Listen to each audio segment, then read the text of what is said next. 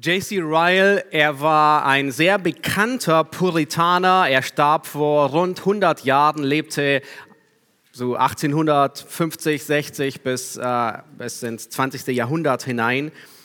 Und offensichtlich war es damals vor knapp 100 Jahren auch ähm, in auszuwandern.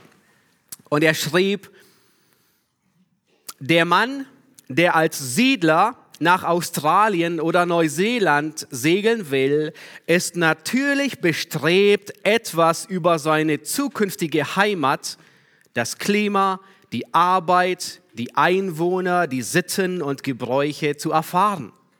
All dies sind Themen von großem Interesse für ihn. Er verlässt das Land seiner Herkunft und verbringt den Rest seines Lebens auf einer neuen Erdhalbkugel. Es wäre in der Tat seltsam, wenn er sich nicht nach den Informationen über seinen neuen Aufenthaltsort sehnen würde. Wenn wir hoffen, für immer in diesem besseren Land, ja in einem himmlischen Land zu leben, sollten wir uns um alles Wissen bemühen, das wir über dieses Land bekommen können. Bevor wir in unsere ewige Heimat gehen, sollten wir versuchen, sie kennenzulernen. Nun, wie war? Du bist ein Siedler. Nun, du wanderst nicht zwingend aus hier wegen Pandemie oder sonst anderen Dingen, aber du wirst eines Tages auswandern und zwar wirst du diese Erde verlassen. Du wirst in die Ewigkeit auswandern. Dort wird deine ewige Hütte sein. Dort wirst du ein ewiger Siedler sein. Du musst wissen, was dich in der Ewigkeit erwartet. Du musst mit der Ewigkeit vor Augen leben. Und stell dir vor, es gäbe nichts Schlimmeres, wie am falschen Ende zu landen. Stell dir vor, du bereitest dich auf einen tollen Urlaub am Mittelmeer in Frankreich vor, mit viel Vorfreude, ein wenig Vorbereitung, Planung, und du landest aus welchen Gründen auch immer im eiskalten Sibirien. Nun, alle Vorbereitung dahin, den falschen Ort ausgesucht, falsch gebucht oder was auch immer. Nun, wir müssen wissen, wo wir enden. Wir müssen die Ewigkeit vor Augen haben. Und zwar jeder, der heute hier ist. Ob gläubig, ungläubig. Du musst wissen, was dich erwartet. Nun, wir haben genau vor einem Jahr, es war am 7. Februar 2021, das Buch Daniel begonnen. Ziemlich genau vor einem Jahr. Heute beenden wir das Buch Daniel nach genau 21 Predigten. Es ist eins der großartigsten Bücher der Bibel. Ähm, dieses Buch, es hilft uns zu verstehen, wie wir als Gläubige in einer dekadenten Zeit gottgefällig leben. Nun, wir leben in einer Gesellschaft, die mit Lichtgeschwindigkeit sich von Gott entfernt, von seinem Wort, von seinen Maßstäben, von seiner Ordnung, von den Werten, von der Familie, vom Denken, vom Staat, von allem, von allem, was mit Gott zu tun hat. Und dieses Buch, es hilft uns anhand des Beispieles zu sehen, wie man gottesfürchtig leben kann, obwohl die Gesellschaft unter dem Zorn Gottes steht. Dieses Buch, es bringt uns bei, kompromisslos zu leben, unsere Hoffnung auf mehr als auf diese Welt hinzusetzen. Wir haben gesehen, die ersten sechs Kapitel im Buch Daniel ähm, waren Geschichte. Daniel, ein junger Teenager, er kam an den babylonischen Hof. Wir haben gesehen, dass er kompromisslos nachfolgte beginnend mit dem allerersten Kapitel bis ins sechste Kapitel, bis eigentlich ins letzte Kapitel, aber sogar bis zur Löwengrube. Von seinem Teenageralter bis über 80-jährig. Wir haben gesehen, dass Gott Könige einsetzt und absetzt, dass er das Weltgeschehen lenkt. Wir haben uns Nebukadnezar, Belsazar, Darius und viele andere Männer angesehen. Wir haben gesehen, dass Daniel ein Mann des Gebetes war er wusste, dass die babylonische Gefangenschaft nach 70 Jahren endet und er betet. Das ist nach dem Willen Gottes zu beten. Und dann haben wir gesehen, dass die letzten sechs Kapitel Gesichte waren. Geschichte und Gesichte. Ja, Visionen. Wir haben uns durch den ganzen Dschungel der Prophetie durchgeschlagen. Den, die babylonischen, das babylonische Reich, das medopersische Reich, das griechische Reich, die Diadochenkönige, Antiochus Epiphanes, das römische Reich bis hin zum Antichristen. Wir haben gesehen, dass Gott seinen Kindern die Zukunft offenbart. Er will, dass seine Kinder das Ende kennen. Er will, dass sie wissen, wie es ausgeht. Und nun ist Daniel über 80 Jahre alt. In absehbarer Zeit wird er sterben. Das erfährt er in diesem Kapitel. Nun, das weiß er sowieso. Er hat sein ganzes Leben mit der Ewigkeit vor Augen gelebt. Aber nun, wenige Wochen vor seinem Ableben, hat er die größte Vision. Drei Kapitel, Kapitel ähm, äh, 10, 11 und 12. Es betrifft primär sein Volk, ja, Gott kündigt an, dass die schlimmste Drangsal dieser Welt kommen wird. Aber inmitten dieser Drangsal wird Gott sein Volk erretten. Auch wenn zwei Drittel vorher umgebracht werden. Und dann wird er in Macht und Herrlichkeit kommen. Er wird den Antichristen in die Hölle werfen. Er wird Satan binden und tausend Jahre auf Erden ein Friedensreich errichten in Recht und Gerechtigkeit. Und zugleich bereitet Gott Daniel auf sein Ende vor, auf seine Ewigkeit. Und die kündigt er in diesem Kapitel an. Nun, das Buch, es endet mit sehr viel Hoffnung, Trost, mit Freude und Zuversicht. Schlag Kapitel 12 auf. Wir lesen Vers 2, schauen uns danach Vers 13 an. Und dann werden wir ins Neue Testament übergehen. Und die erste Lektion, die wir sehen, die wir lernen, ist, dass jeder Mensch eine physische Auferstehung erwarten muss. Lass uns den Vers 2 lesen. Daniel Kapitel 12, Vers 2.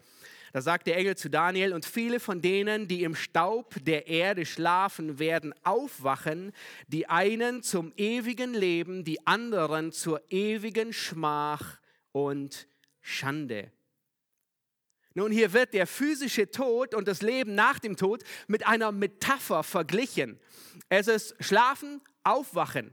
Der Tod ist keine Endgültigkeit. Der Tod, der ist nur die Tür in eine weitere, in eine andere Realität, wo das Leben fortgesetzt wird. Und diese Aussage, die ist ziemlich klar und unmissverständlich. Jeden erwartet eine physische Auferstehung. Du wirst eines Tages einschlafen, um nicht zu sagen sterben, und du wirst wieder aufwachen deine Augen in einer anderen Welt aufschlagen. Und es gibt nur zwei Alternativen. Das ewige Leben. Und hier wird die Ewigkeit als, als Qualität, als Leben beschrieben. Und wir sehen das besonders in Vers 13. Da kündigt, da sagt der Engel, das ist der letzte Vers im Buch Daniel. Da kündigt der Engel Daniel sein Ende an. Und er sagt, du aber geh hin, bis das Ende kommt Du darfst nun ruhen, Daniel. Du wirst einst auferstehen zu deinem Erbteil am Ende der Tage. Das ist ewiges Leben. Daniel weiß, wohin er geht. Er hat die Ewigkeit vor Augen und er weiß, wo es hingeht. Die zweite Alternative wird hier in den Vers 2 als ewige Schmach und ewige Schande bezeichnet. Du wirst physisch auferstehen. Jeder von uns bekommt einen neuen Körper. Sowohl diejenigen, die zum ewigen Leben auferstehen, wie die, die zum ewigen Gericht in der Hölle auferstehen. Nun, viele Menschen, die haben eine, eine, wirklich falsche Vorstellung von dem Leben nach dem Tod. Manche, die stellen sich vor, man würde irgendwie so als Geistwesen einfach nur existieren und dahinschweben. Alles ist statisch, nichts verändert sich, es gibt keine Zeit, es gibt keine Materie, nur Wolken und Flügel und dergleichen. Und es veranlasst viele Menschen darüber nachzudenken und sagen, ich, ich will eigentlich gar nicht weiterleben. Und, und wenn vielleicht der Himmel so aussehen würde, dann will ich vielleicht lieber in die Hölle wie in den Himmel, wenn es so staubig und trocken da oben ist.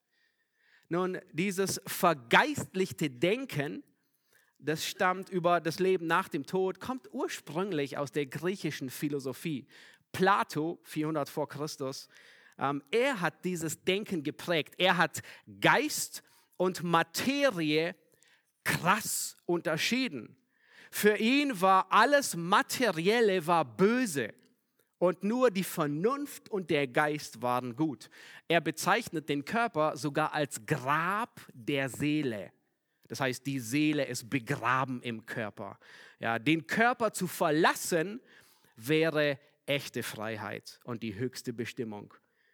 Und dieses Denken, dass alles Materielle böse ist und dass nur der Geist gut ist, das wurde besonders durch die Gnostiker und ähm, durch die allegorischen Kirchenväter in die in die christliche Theologie eingeschleust.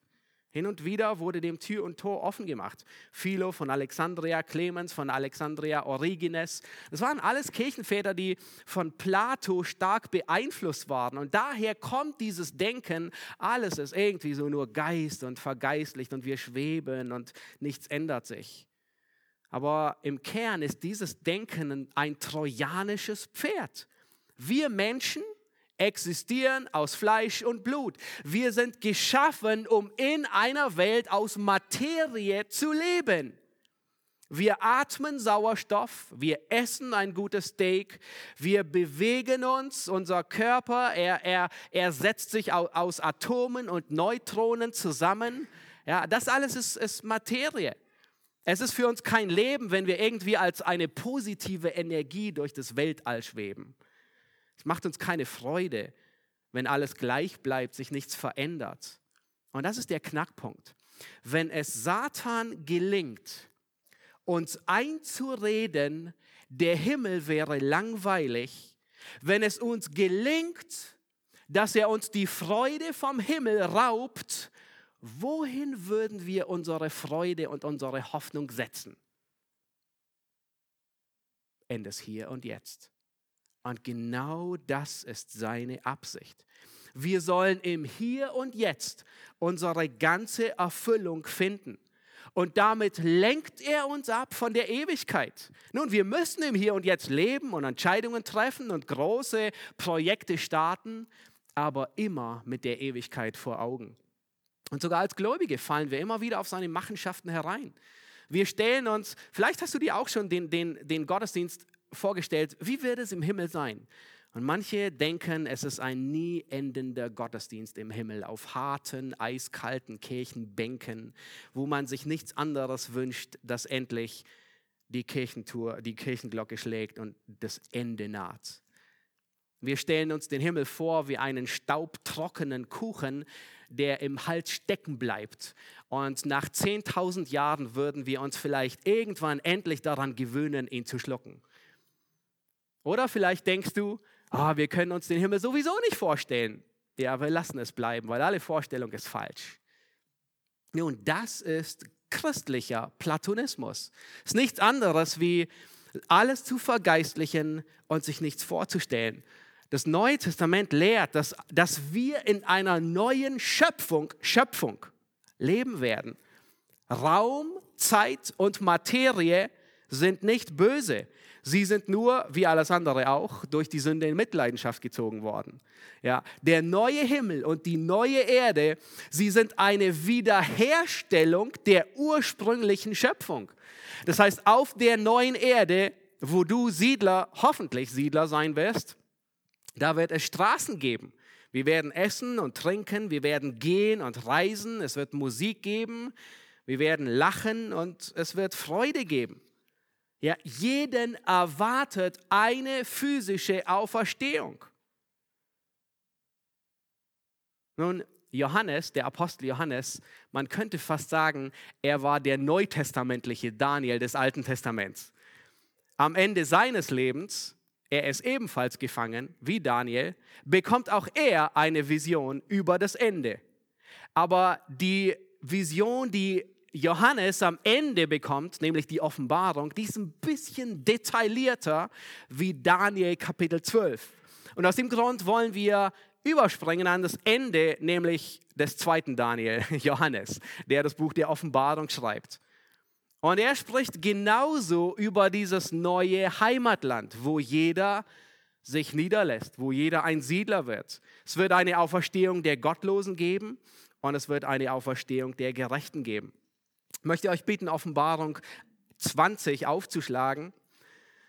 Und bevor wir uns die neuen Himmel und die neue Erde anschauen, werden wir sehen, dass es auch eine Auferstehung der Gottlosen gibt. Wir hatten das letzte Mal mit dem tausendjährigen Reich beendet. Und jetzt kommt gewisserweise die Fortsetzung. Schlagt Offenbarung 20 auf. Wir lesen die Verse 11 bis 15.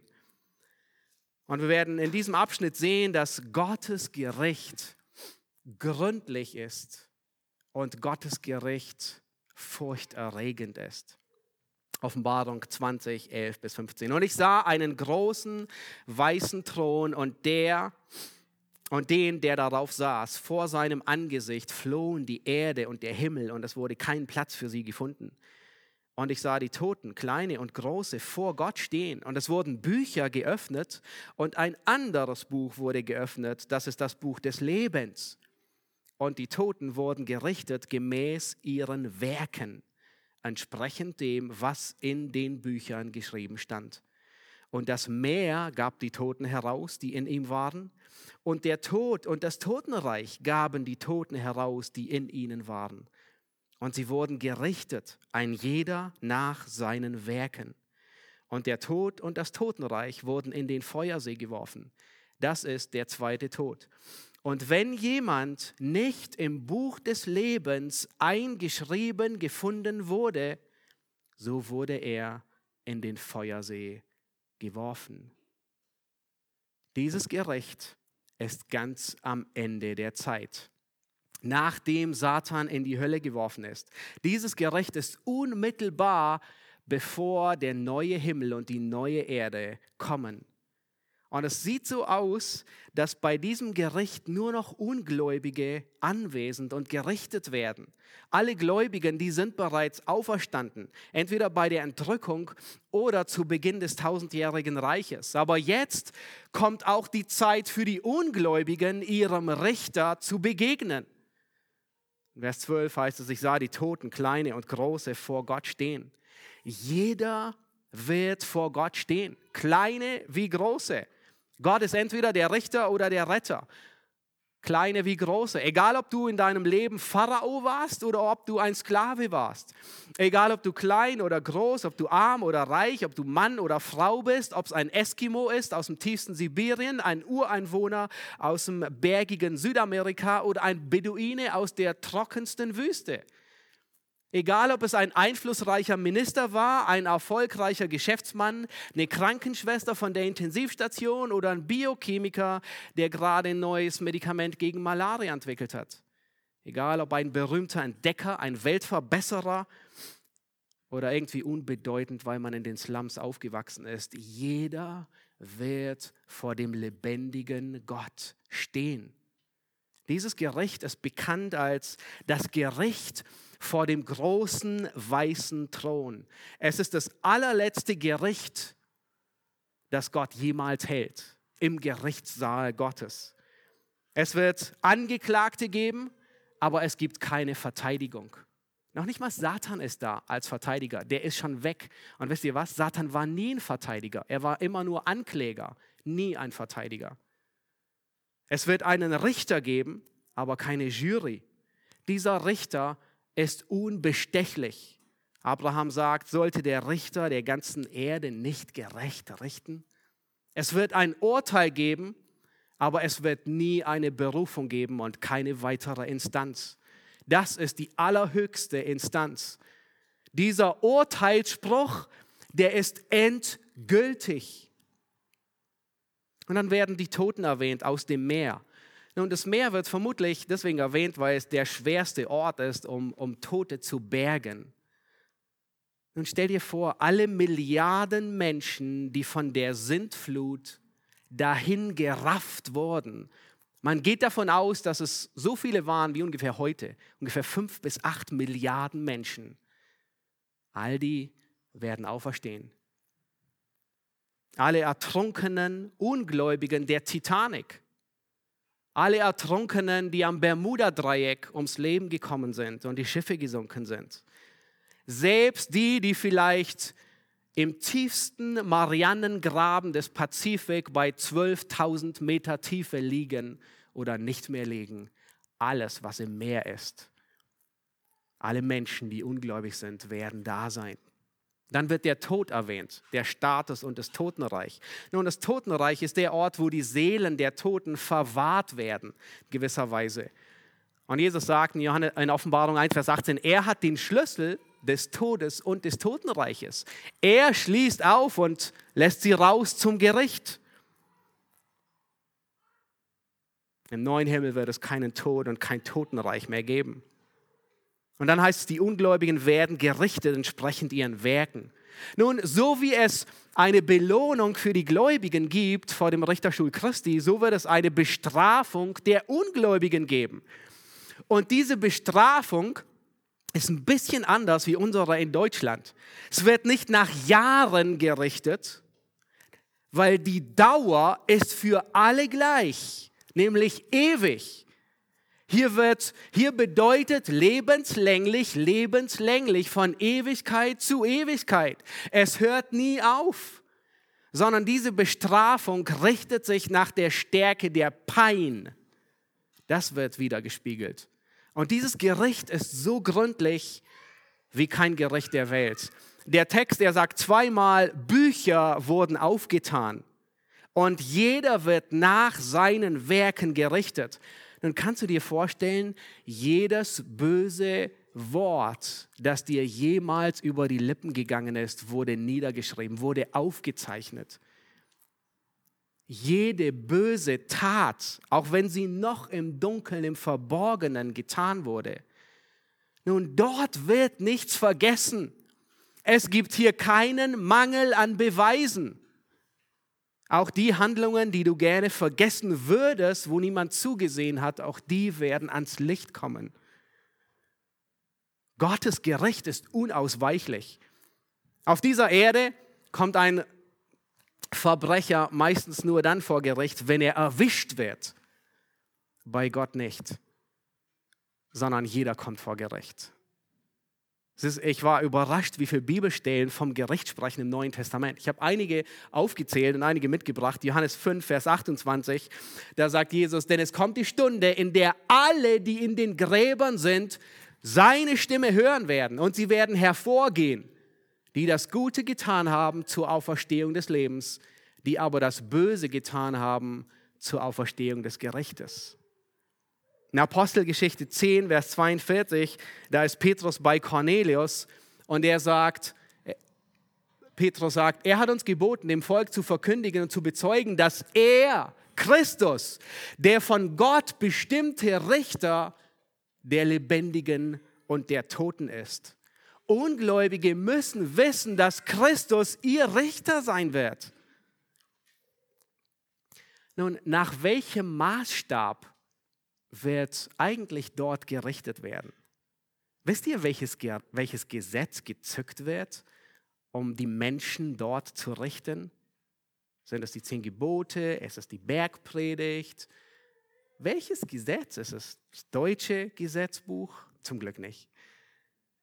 Es ist das Gesetz, das Gott jedem Menschen ins Herz und ins Gewissen eingebrannt hat. Nämlich du sollst den Herrn, deinen Gott, lieben mit deinem ganzen Herzen, mit deiner ganzen Seele und mit deiner ganzen Kraft. Und deinen Nächsten wie dich selbst. Darin ist alles zusammengefasst, das ganze Gesetz und die Propheten.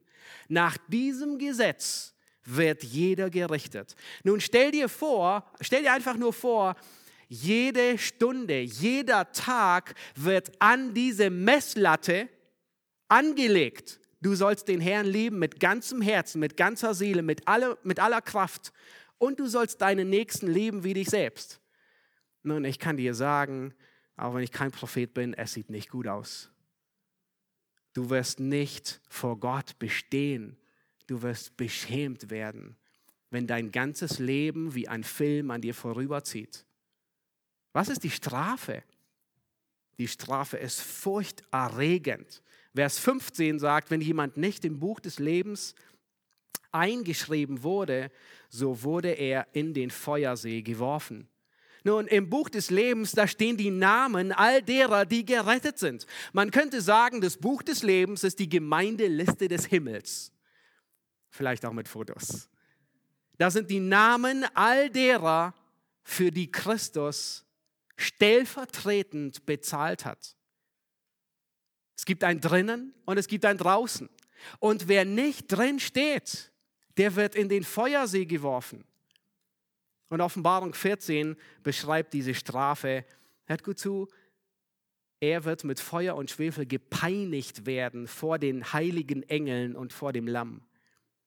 Und der Rauch ihrer Qual stieg auf von Ewigkeit zu Ewigkeit.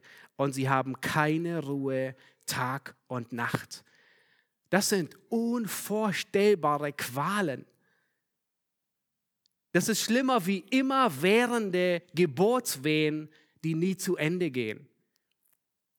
Und hier wirst du vor lauter Qualen nicht bewusstlos, weil sie so schmerzhaft sind, dass du dein Bewusstsein verlierst. Nein, für den Zorn Gottes gibt es kein Schmerzmittel.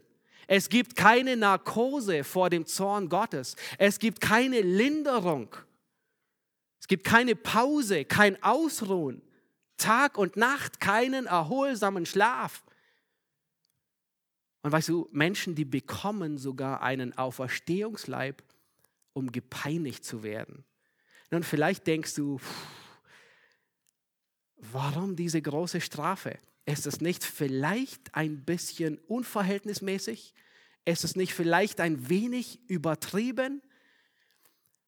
Nun, ich möchte dir ein bisschen auf die Sprünge helfen. Hier in Deutschland wird die Strafe nach dem Vergehen gerichtet, richtig?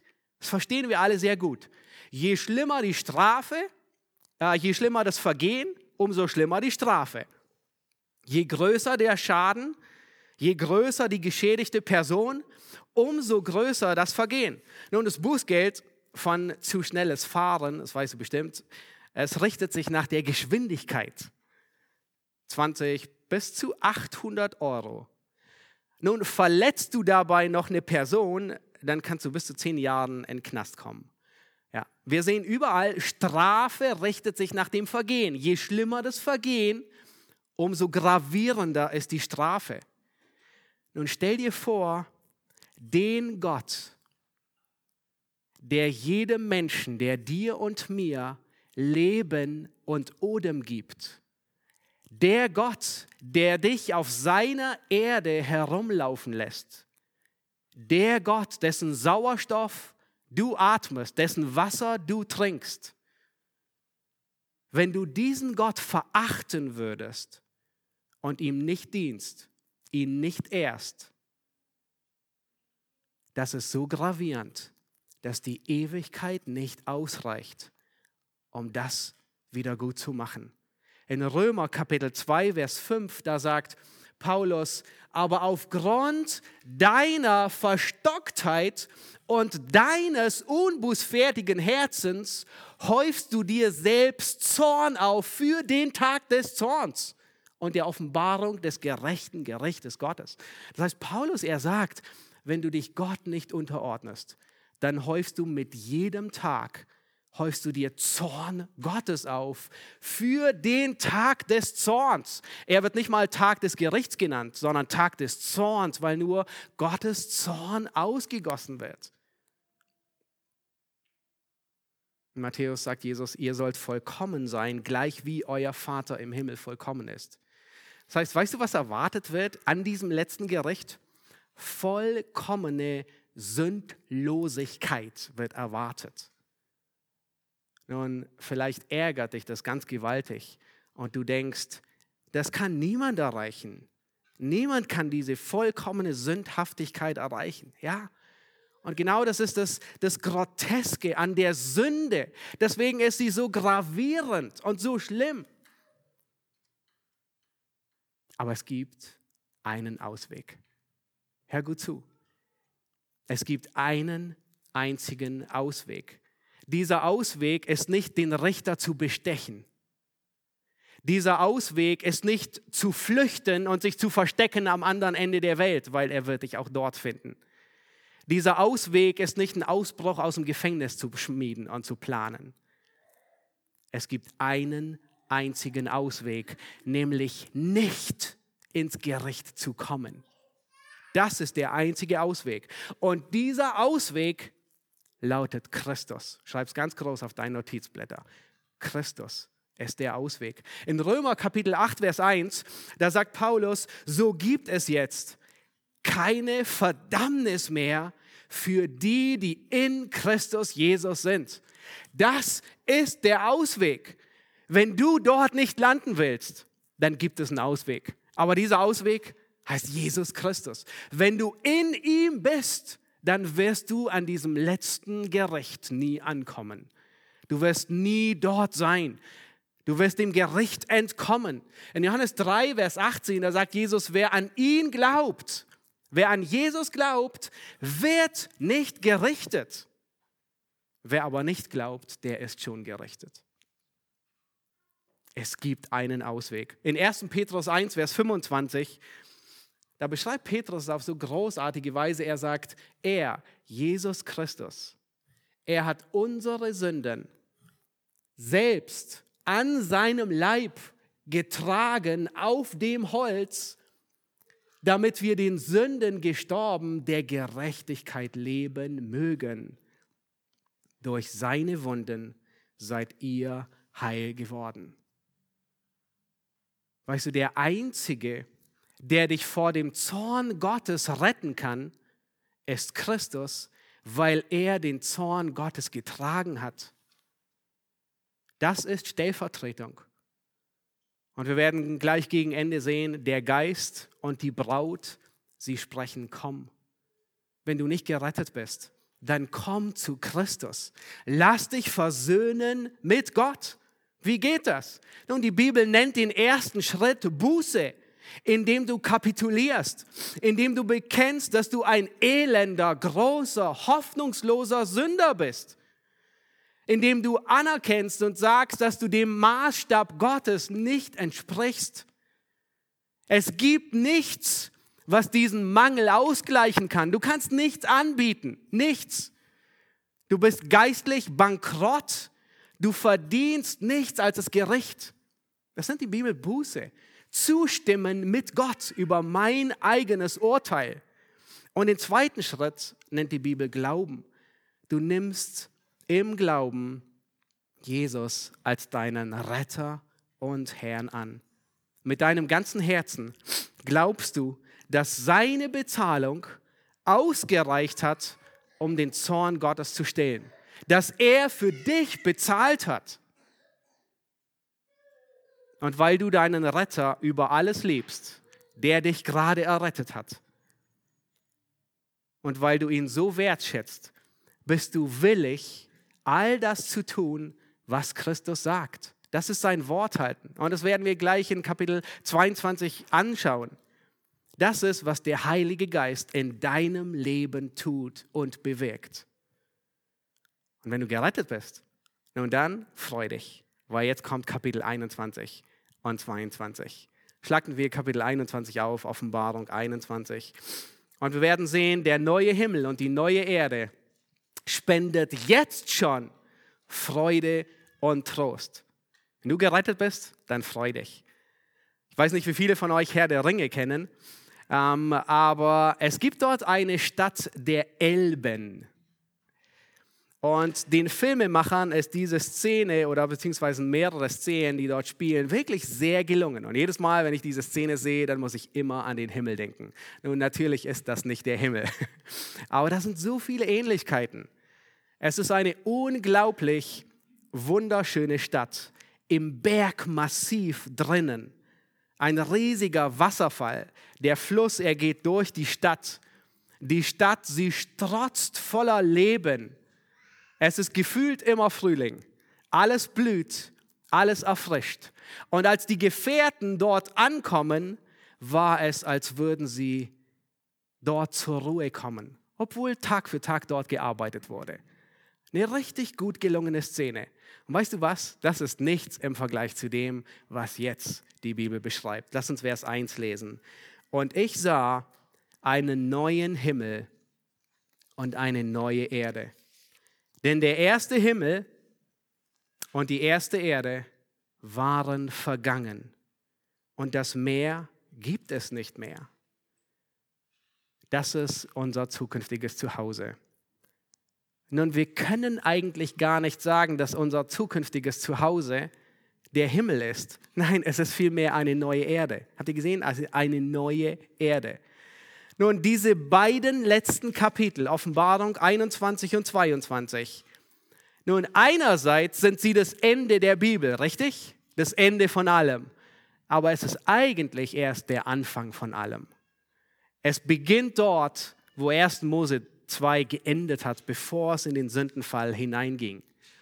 Und manche Bibelausleger, die sind der Ansicht, ähm, alles gute, treue, ähm, äh, gottesfürchtige Bibelausleger, manche sind der Ansicht, dass unsere Erde vollständig vernichtet wird und Gott ein völlig neues Universum schafft.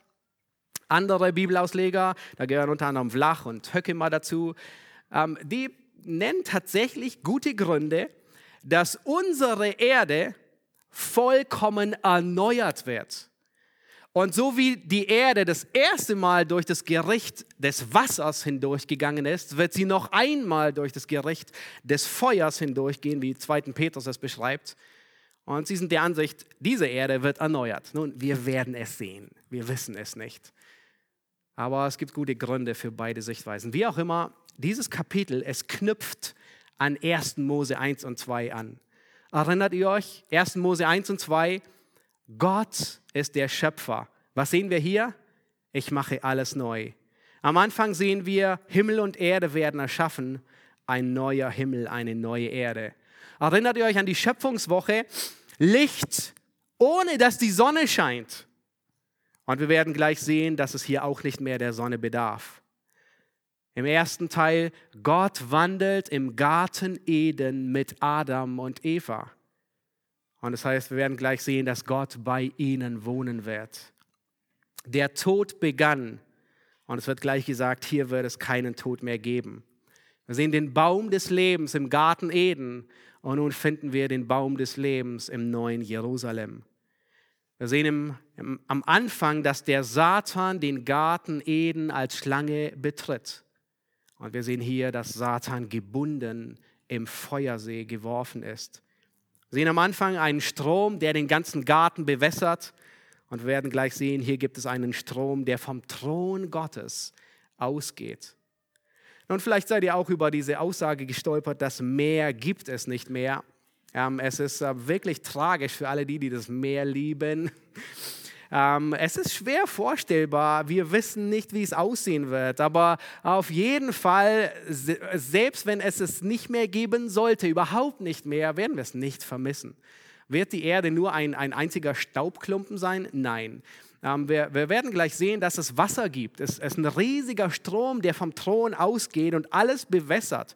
Und dieser Strom, der geht irgendwo hin. Irgendwo wird er hineinmünden. Wir wissen es nicht. Michael Vlach, einer, der sich viel damit auseinandergesetzt hat, er, er, er ist der Ansicht, und, und, meint, dass es sehr wahrscheinlich keine großen Salzwasserozeane mehr geben wird, die eine große Kluft zwischen die Kontinente treiben, aber äh, sagt, auf jeden Fall wird es Seen und Wasserwelten geben. Wir wissen es nicht, wir werden sehen. Und lasst uns Vers 2 lesen. Und ich, Johannes, sah die heilige Stadt, das neue Jerusalem, von Gott aus dem Himmel herabsteigen, zubereitet wie eine für ihren Mann geschmückte Braut.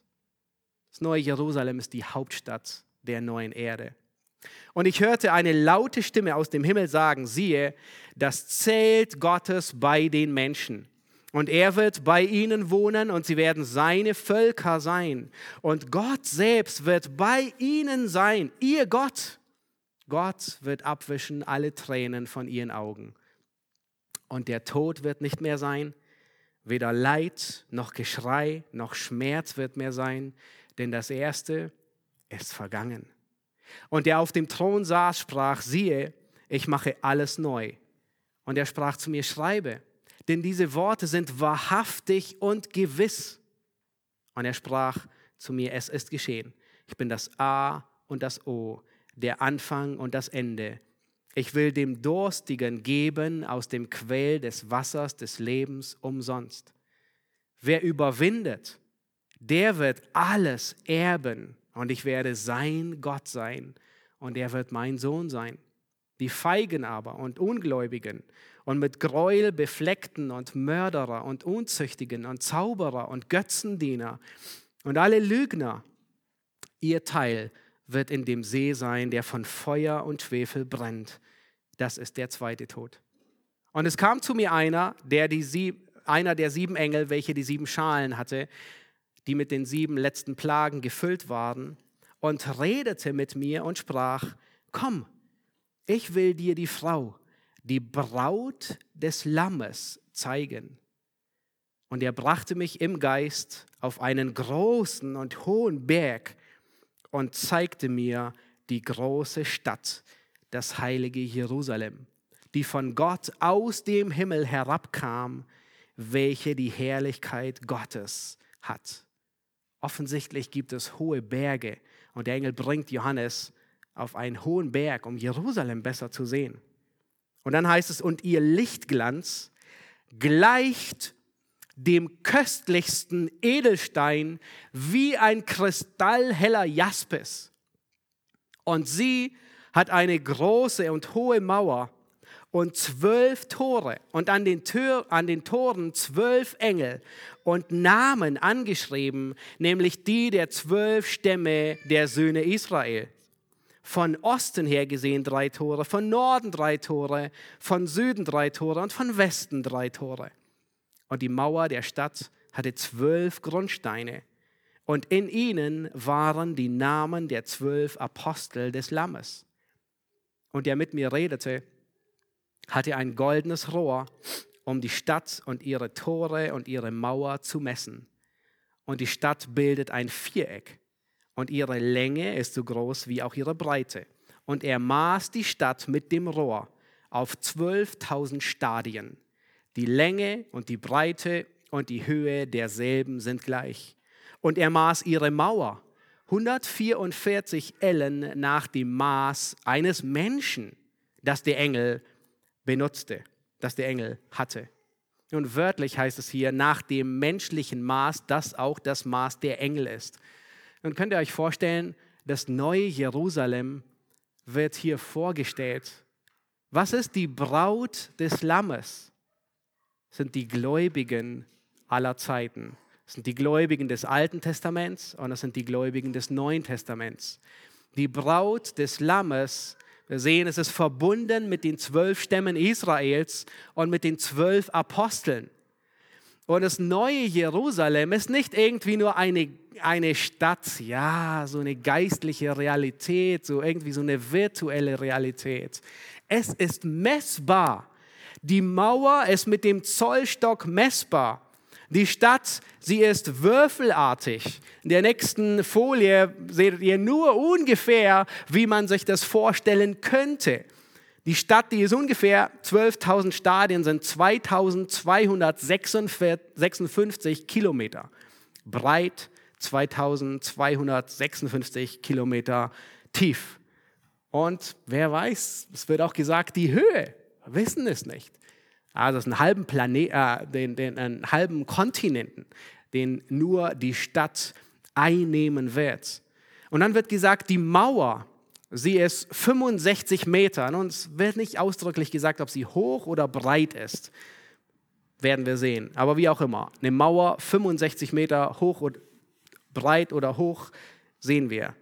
Und es scheint, dass Gott ausdrücklich warnen will, dies nicht zu vergeistlichen. Wisst ihr warum? Er sagt, Johannes betont und sagt, es ist das Maß eines Menschen, das der Engel benutzt hat. Er sagt, es ist Realität, ausdrücklich. Es ist messbar. Es ist nicht irgendwie nur eine Vorstellung, etwas Virtuelles. Und dann wird der Baustoff beschrieben, ab Vers 18. Und der Baustoff ihrer Mauer war Jaspis. Und die Stadt war aus reinem Gold wie reines Glas.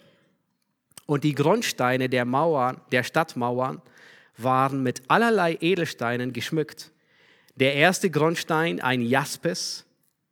Oh, du kannst gerne die nächste Folie einblenden. Da sieht man nämlich, ihr könnt einfach zuhören und euch die, die Edelsteine anschauen. Der zweite ein Saphir, der dritte ein Chalcedon, der vierte ein Smaragd, der fünfte ein Sardonyx, der sechste ein Sardes, der siebte ein Chrysolith, der achte ein Beryl, der neunte ein Topas, der zehnte ein Chrysopras, der elfte ein Hyazinth, der zwölfte ein Amethyst. Und die zwölf Tore waren zwölf Perlen, jedes der Tore aus einer Perle. Und die Straßen der Stadt waren aus reinem Gold, wie durchsichtiges Glas. Nun, wenn das alles nur irgendwie so Metaphern wären, dann würde Johannes und der Engel nicht alle Diamanten einzeln aufzählen. Habt ihr gesehen, hin und wieder sagt er, das ist wie, und hin und wieder sagt er, das ist so. Und da müssen wir sehr sorgfältig sein. Er sagt, die Straßen sind aus reinem Gold, wie durchsichtiges Glas. Offensichtlich ist das Gold so rein, dass es wie durchsichtiges Glas ist. Er sagt nicht, es ist wie Gold, das wie durchsichtiges Glas ist. Versteht ihr den Unterschied? Er sagt, das ist so. Es ist wie. Er würde nicht diese ganzen ähm, Smaragde und, und Steine aufzählen, wenn dem nicht so wäre. Nun könnt ihr euch vorstellen, einen dieser Edelsteine, der sehr wahrscheinlich mindestens 65 Meter breit ist, um die Mauer zu tragen. Nun, unvorstellbar. Und allein wie das Licht aussehen muss, das durch hindurch scheint. Weil Licht wird so viel da sein, es wird keine Nacht mehr sein. Nicht nur von einer Sonne, sondern Christus selbst wird das Licht sein. Ein unvorstellbarer Glanz. Hier werden Dinge beschrieben, die sind real, die sind anfassbar. Es ist nicht schwarz-weiß. Habt ihr gesehen, welche Farben, Vielfalt und Farbenpracht in diesen Edelsteinen war? Das ist unglaublich, besonders wenn das Licht hindurchstrahlt. Der Glanz ist nicht zu übertreffen. Und dann heißt es, einen Tempel sah ich nicht in ihr, denn der Herr, Gott der Allmächtige, ist ihr Tempel und das Lamm. Es braucht offensichtlich kein Tempel mehr. Ein Tempel braucht es, wenn Sünde da ist, wenn man Gott nicht nahen darf oder nicht nahen kann. Aber wisst ihr, es wird jetzt im neuen Himmel und der neuen Erde so sein wie im Garten Eden. Adam, er brauchte keinen Mittler, er brauchte keinen Tempel, um mit Gott von Angesicht zu Angesicht zu reden. Und genauso werden wir keinen Mittler, keinen Tempel, keine Stiftshütte, nichts mehr brauchen, um mit Gott von Angesicht zu Angesicht zu reden. Vers 23, und die Stadt bedarf nicht der Sonne noch des Mondes, dass sie ihr scheinen, denn die Herrlichkeit Gottes erleuchtet sie und ihre Leuchte ist das Lamm. Nun, es heißt nicht, dass es keine Sonne mehr gibt. Achtet auf den Unterschied. Es heißt lediglich, dass die Stadt keine Sonne braucht. Es könnte durchaus sein, dass eine Sonne da ist oder vielleicht mehr oder wissen wir nicht. Vers 24. Und die Heidenvölker, die gerettet werden, werden in ihrem Licht wandeln. Und die Könige der Erde werden ihre Herrlichkeit und Ehre in sie bringen und ihre Tore sollen niemals geschlossen werden, den ganzen Tag, denn dort wird keine Nacht sein. Und man wird die Herrlichkeit und die Ehre der Völker in sie bringen. Und es wird niemals jemand in sie hineingehen, der verunreinigt, noch jemand, der Gräuel und Lüge verübt, sondern nur die, welche geschrieben stehen im Buch des Lammes des Lebens. Was für eine Zuversicht. Nicht einmal Satan wird einen Fuß in diese Stadt hineinsetzen, wie er es im Garten Eden getan hat. Niemand, kein Verführer wird mehr einen Fußbreit dieser Stadt betreten. Was für eine Gewissheit. Es wird keine Sünde mehr geben. Und er zeigte mir, Vers 2, Kapitel 22, Vers 1, er zeigte mir einen reinen Strom vom Wasser des Lebens, glänzend wie Kristall der ausging vom Thron Gottes und des Lammes, in der Mitte zwischen ihrer Straße und dem Strom. Von dieser und von jener Seite aus war der Baum des Lebens, der zwölfmal Früchte trägt und jeden Monat seine Frucht gibt, jeweils eine, und die Blätter des Baumes dienen zur Heilung der Völker. Nun, das Wort hier ist Therapia, das heißt nicht zwingend, dass es dort Krankheit gibt. Wir hatten gesehen, es gibt da keine Krankheit mehr, sondern es bedeutet auch Pflege, einfach zur Pflege der Völker. Wir sehen, der Baum des Lebens, er blüht, er trägt Früchte und wir werden davon essen. Das, was Adam sollte oder begehrte, werden wir tun.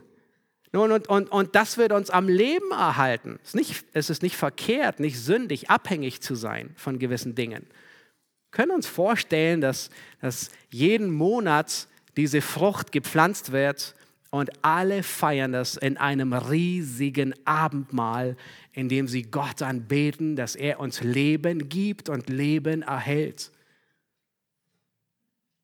Habt ihr gesehen? Zwölfmal Früchte jeden Monat. Es gibt Zeit dort auf der neuen Erde. Es gibt Monate. Es gibt wiederkehrende Zyklen. Es ist nicht alles irgendwie irgendeine Geist. Vers 3. Und es wird keinen Fluch mehr geben. Und der Thron Gottes und des Lammes wird in ihr sein. Und seine Knechte werden ihm dienen. Und sie werden sein Angesicht sehen. Und sein Name wird auf ihren Sternen sein. Und es wird dort keine Nacht mehr geben und sie bedürfen nicht eines Leuchters noch des Lichtes der Sonne, denn Gott der Herr erleuchtet sie und sie werden herrschen von Ewigkeit zu Ewigkeit. Nun, was tun wir eigentlich im Himmel? Nun, es ist falsch, nein. Was tun wir auf der neuen Erde? Was tun wir auf der neuen Erde? Es ist die Fortsetzung von 1. und 2. Mose, da wo es begann. Gott hat uns geschaffen, um die Erde zu regieren, über sie zu herrschen, sie nutzbar zu machen. Und das ist die Fortsetzung. Wir werden Gott dienen. Hier finden wir unsere Aufgabenbeschreibung. Weißt du, was deine Aufgabenbeschreibung ist? Du wirst Gott dienen, was auch immer es bedeutet. Du wirst ihm dienen, wie einst Adam. Wir werden ausruhen, aber wir werden arbeiten. Nun, keine Sorge, ähm, wenn du ans Arbeiten denkst. Arbeiten ist gut, Gott selbst arbeitet und er regiert, aber es wird nicht eine Arbeit sein, die all deine Lebenskräfte verzehrt, wo du am Ende des Tages so gerädert bist und dir sämtliche Energie geraubt ist, sondern die Arbeit, die wird so viel Freude und Erfüllung bringen, dass du erfrischt bist nach der Arbeit. Kannst du dir das vorstellen? Schwer, aber es wird so sein. Wir werden in Häuser wohnen. Wir werden die Straßen entlang gehen. Wir werden spazieren gehen wir werden essen. Man könnte sagen, wir werden versuchen, die Reichtümer Gottes und die Schatzkammern Gottes zu plündern. Die sind aber so groß, dass die Ewigkeit nicht ausreicht, um ihnen auf den Grund zu gehen. Das ist unser Gott. Es wird Freude geben. Unglaublich. Es wird Lachen geben. Werden wir uns im Himmel erinnern können? Garantiert. Das Erinnerungsvermögen ist Teil unserer Persönlichkeit. Wir sehen, Lazarus konnte sich erinnern. Die Märtyrer in Offenbarung 6, die können sich erinnern. Vers 6. Und er sprach, diese Worte sind gewiss und wahrhaftig. Und der Herr, der Gott der heiligen Propheten, hat seinen Engel gesandt, um seinen Knechten zu zeigen, was rasch geschehen soll. Siehe, ich komme bald. Glückselig, wer die Worte der Weissagung dieses Buches bewahrt. Glückselig, wer die Worte der Weissagung dieses Buches bewahrt. Weißt du, was Gott von dir will? Dass du die Worte dieses Buches, insbesondere der Offenbarung, aber auch der ganzen Bibel, bewahrst. Am besten wäre es, wenn du jeden Monat durch die Offenbarung lesen würdest. Warum? Einmal im Jahr, wenn du deinem Bibelleseplan folgst, dann könnte es schon dazu führen, dass du die Ewigkeit aus den Augen verlierst. Dieses Buch der Offenbarung, es soll uns begleiten wie die Planung für unseren Urlaub, wie die Vorfreude auf den Urlaub. Stell dir vor, du bist ein Teil von einem NASA-Team und das NASA-Team bereitet sich vor auf eine fünfjährige Mission zum Mars. Nun, nach langen, ausgiebigen Training kommt schlussendlich der Tag, wo man abreist, die Mission beginnt. Und während die Rakete so gerade, weiß nicht wie viel G da ähm, äh, hochgehen, aber so, so abhebt, fragt dich dein Astronautenkollege, was weißt du eigentlich über den Mars? Achselzuckend sagst du, nichts. Wir haben nie was darüber gelernt oder geredet. Ich schätze mal, wir werden es herausfinden, wenn wir dort sind. Das ist unvorstellbar, richtig? Ich meine, niemand würde sowas wagen. Nicht mal du, wenn du dich für einen Urlaub vorbereitest.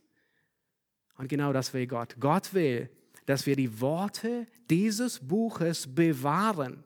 Er will, dass wir darüber nachdenken. Er will, dass wir die Ewigkeit vor Augen haben, wie eine Brille, durch die wir jedes Mal hindurchsehen. Dass wir alles, was wir sehen, durch die Ewigkeit hindurchsehen. Vers 8. Und ich, Johannes, und ich, Johannes, bin es, der diese Dinge gesehen und gehört hat. Und als ich es gehört und gesehen hatte, fiel ich nieder, um anzubeten vor den Füßen des Engels, der mir diese Dinge zeigte. Und er sprach zu mir, sieh dich vor, tu es nicht, denn ich bin dein Mitknecht und der deiner Brüder, der Propheten und derer, welche die Worte dieses Buches bewahren. Bete Gott an. Und er sprach zu mir, versiegle die Worte der Weissagung dieses Buches nicht, denn die Zeit ist nahe. Wer Unrecht tut, der tue weiter Unrecht. Wer unrein ist, der verunreinige sich weiter. Und der Gerechte übe weiter Gerechtigkeit. Der Heilige heilige sich weiter. Und siehe, ich komme bald und mein Lohn mit mir, um einem jeden so zu vergelten, wie sein Werk sein wird. Ich bin das A und das O, der Anfang und das Ende, der Erste und der Letzte. Glückselig sind, die seine Gebote tun. Habt ihr gesehen, wer ist glückselig? Die seine Gebote tun, damit sie Anrecht haben an dem Baum des Lebens und durch die Tore in die Stadt eingehen können. Draußen aber sind die Hunde und die Zauberer, die Unzüchtigen, die Mörder, die Götzendiener und jeder, der die Lüge liebt und tut. Ich, Jesus, habe meinen Engel gesandt, um euch diese Dinge für die Gemeinden zu bezeugen. Ich bin der Wurzel, der Spross Davids, der leuchtende Morgenstern. Und der Geist und die Braut sprechen, komm. Und wer es hört, der spreche, komm. Und wen da dürstet, der komme. Und wer da will, der nehme das Wasser des Lebens umsonst. Fürwahr, ich bezeuge jedem, der die Worte der Weissagung dieses Buches hört. Wenn jemand zu diesen Dingen hinzufügt, so wird Gott ihm die Plagen zufügen, von denen in diesem Buch geschrieben steht. Und wenn jemand etwas wegnimmt von den Worten des Buches, dieser Weissagung, so wird Gott wegnehmen seinen Teil vom Buch des Lebens und von der heiligen Stadt und von den Dingen, die in diesem Buch geschrieben stehen. Es spricht, der dies bezeugt. Ja, ich komme bald. Amen. Ja, komm, Herr Jesus. Die Gnade unseres Herrn Jesus Christus sei mit euch allen. Amen. Die letzten Verse, die enden so ernst, wie es nur ernst sein kann. Aber nicht, weil es traurig ist, sondern weil es gut ausgeht. Nun, Gott will nicht, dass wir etwas von der Prophetie, von den Worten der Offenbarung wegnehmen. Gott will nicht, dass wir herumschrauben, dass wir irgendetwas verbessern oder irgendetwas wegnehmen, weder hinzufügen noch wegnehmen. Und bis auf den Galaterbrief fällt mir kein anderes Buch ein, in dem Gott eine so scharfe Warnung gibt Gott meint es tot ernst. Aber weißt du warum? Weil er will, dass du dich darauf freust. Er will, dass du daran festhältst, dass du dich festklammerst. Er will, dass die Ewigkeit dir jetzt schon Freude und Zuversicht gibt. Deswegen darf niemand an dem ganzen Buch, geschweige denn an den zwei letzten Kapiteln, kürzen und schrauben. Er will, dass der neue Himmel und die neue Erde dass sie dir jetzt schon Freude spenden. Gott legt in diesen letzten beiden Kapiteln einen großen Schwerpunkt auf die Zuverlässigkeit der Botschaft. Er will, dass wir uns darauf freuen. Er will, dass wir wissen, das ist Realität, was kommt. Raum, Zeit und Materie sind nicht böse. Wir wurden geschaffen, um in Raum, Zeit und Materie Gott zu verherrlichen, Gott zu lieben, Gott zu dienen. Und genau das werden wir in dem neuen Himmel tun. Wenn Gott unsere Vorfreude auf den Himmel festigen will, wisst ihr, was er sagt und was er nicht sagt? Er sagt nicht, ihr werdet in einem nie endenden Gottesdienst auf eiskalten, harten Kirchenbänken 16-stimmige Choräle a cappella singen. Nein, sondern er redet von einer physischen Erde, von einer Stadt, von Baumaterial, von Grundsteinen, von Perlen, die so groß sind wie ein riesiges Stadttor. Mal nicht zu denken ans Ishtar-Tor, das ist überhaupt kein Vergleich. Er redet von menschlichen Maßeinheiten, einem Zollstock, von Straßen, von Wasser, von Früchten, Blättern, von Monaten und Zeit. Das die Atheisten, die machen sich lustig darüber, dass Christen ihre Hoffnung immer nur auf das Jenseits legen. Und sie haben recht. Unsere endgültige Hoffnung ist nicht in diesem Leben, nicht auf dieser Erde.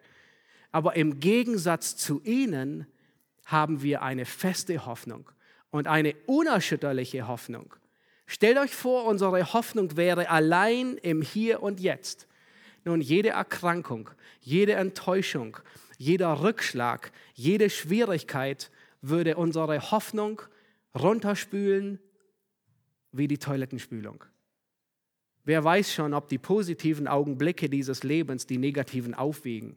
Nein, wir haben eine unerschütterliche Hoffnung, eine feste Gewissheit. Und dann endet die letzten Seiten der Bibel mit einer Einladung in Vers 17. Der Geist und die Braut, sie sprechen, komm.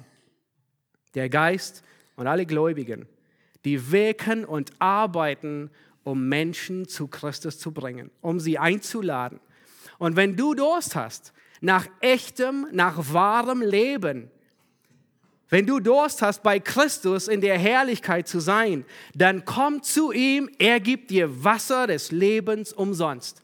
Ist das nicht großartig, was uns erwartet? Uns erwartet eine unaussprechliche Hoffnung und Pracht. Und Christus ist der Mittelpunkt der Erde. Die Umgebung in der wir ihm dienen, ist ein realer Ort mit realen Aktivitäten. Nun mögen wir beständig mit der Ewigkeit vor Augen leben. Das wollen wir in dem nächsten Lied tun. In dem nächsten Lied, das wir singen, das höchste Gut ist Jesus, mein Erlöser, da bringen wir genau das zum Ausdruck. Wer ist Christus? Er ist alles, was wir haben. Nichts fürchte ich, ich weiß, mir ist vergeben, die Zukunft fest, der Preis ist schon bezahlt. Und in Strophe 4, nun folge ich ihm im Leben und im Sterben, denn er versprach, dass er mich zu sich führt.